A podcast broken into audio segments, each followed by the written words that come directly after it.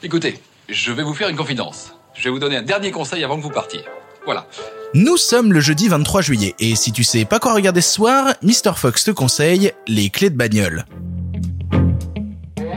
Claude, moi je pense que quand on a la chance d'avoir un scénario assez fort, on peut y aller. Et l'histoire, c'est quoi? Alors, l'histoire, c'est que j'ai paumé mes clés de bagnole. Combien il, combien il coûte ton film 23 millions. Ça fait cher, 23. Oui, mais c'est important que de, de les retrouver.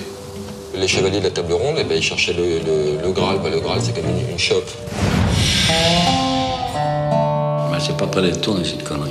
Nous sommes jeudi, jeudi c'est le jour où nous essayons de voir un cinéma français différent, hors des clichés, hors des drames et euh, des habituelles comédies françaises très clichés qu'on a l'habitude de nous réciter à, tour de bras. Je ne sais pas du tout si c'est une expression qui se vaut, mais en tout cas elle est dite. Et Fox, tu avais envie de nous parler des clés de bagnole de Laurent Baffy. Les clés de bagnole.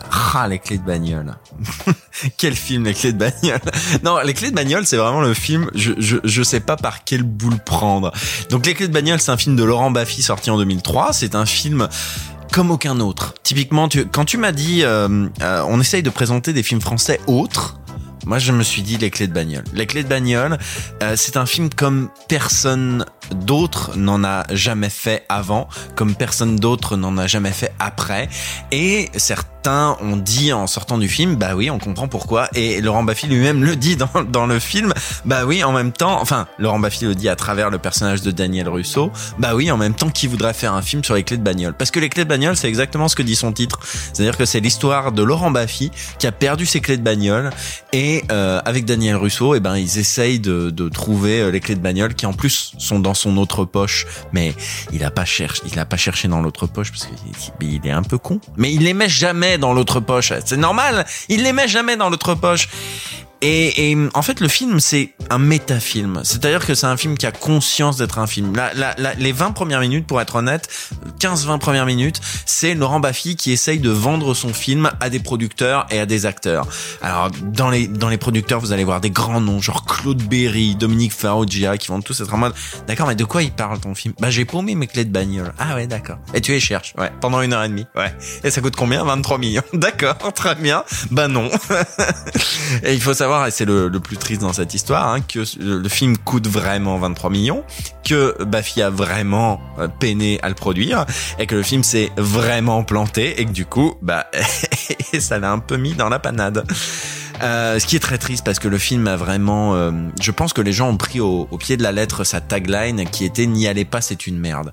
Je pense que c'était vraiment the erreur de Laurent Baffy qui était de, le vendre avec cette tagline. Je pense que les gens l'ont pris au premier degré. Donc du coup il y a, y a cette histoire de clé de bagnole qui ne sert que de prétexte à vivre des aventures et surtout à, à, à parcourir un petit peu le monde du cinéma, ses clichés, euh, ses gags, ses, ses, euh, ses intrigues cousues de fil blanc, ses personnages un peu stéréotypés, etc.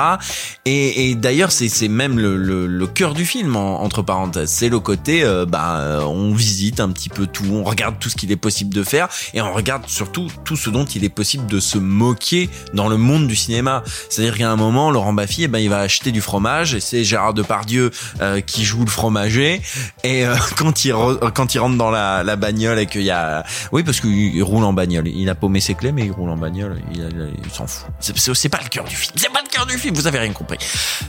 Du coup, il rentre dans la bagnole et il y a Daniel Russo. Et il dit à Daniel Russo, t'as vu euh, qui c'était le fromager? Bah oui, c'était Depardieu. Et alors? Ça te, ça te, ça te scie pas que j'ai Depardieu dans mon film? Non, ce qui me scie, c'est que tu lui aies filé un rôle de fromager tout pourri. Quand on a Depardieu, on lui file autre chose. Ouais, mais non, mais j'ai Depardieu au générique. Maintenant que ce soit fromager ou président de la République, je m'en fous.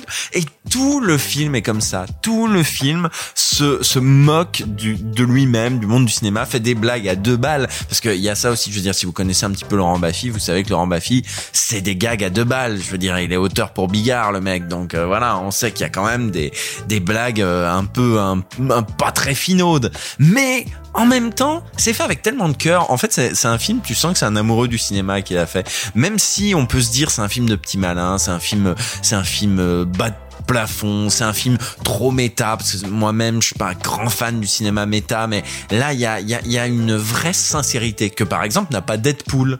Hein je dis Deadpool au pif, mais voilà, dans, dans le côté euh, qui ont, qui ont conscience d'être des films, etc., machin. Euh, Deadpool, c'est du cynisme à tous les étages. Les clés de bagnole, c'est un film sincère, sincèrement con, mais totalement sincère. Et c'est sincèrement un film que vous ne verrez jamais ailleurs. Pour ton information, le film n'est disponible sur aucun service de VOD. Si tu veux le voir, il faudra te tourner vers le format physique ou sur YouTube. Quelqu'un l'a uploadé sur YouTube et il est uploadé sur YouTube depuis 2017. Donc ça ne doit poser de problème à pas grand monde que ce film soit disponible sur YouTube.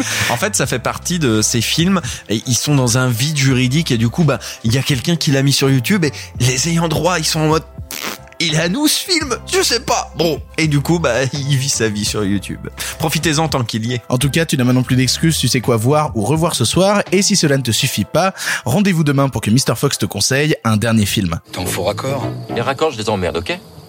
Moi je suis désolé, hein, moi je vois un film, je vois un faux raccord, moi j'y crois plus, je décroche. Hein. Mais arrête de m'emmerder avec ça, Daniel. Quand t'as une bonne réplique au cinéma, que ton blouson soit bleu ou rouge, si la vanne est bonne, elle est bonne, quoi. Point barre.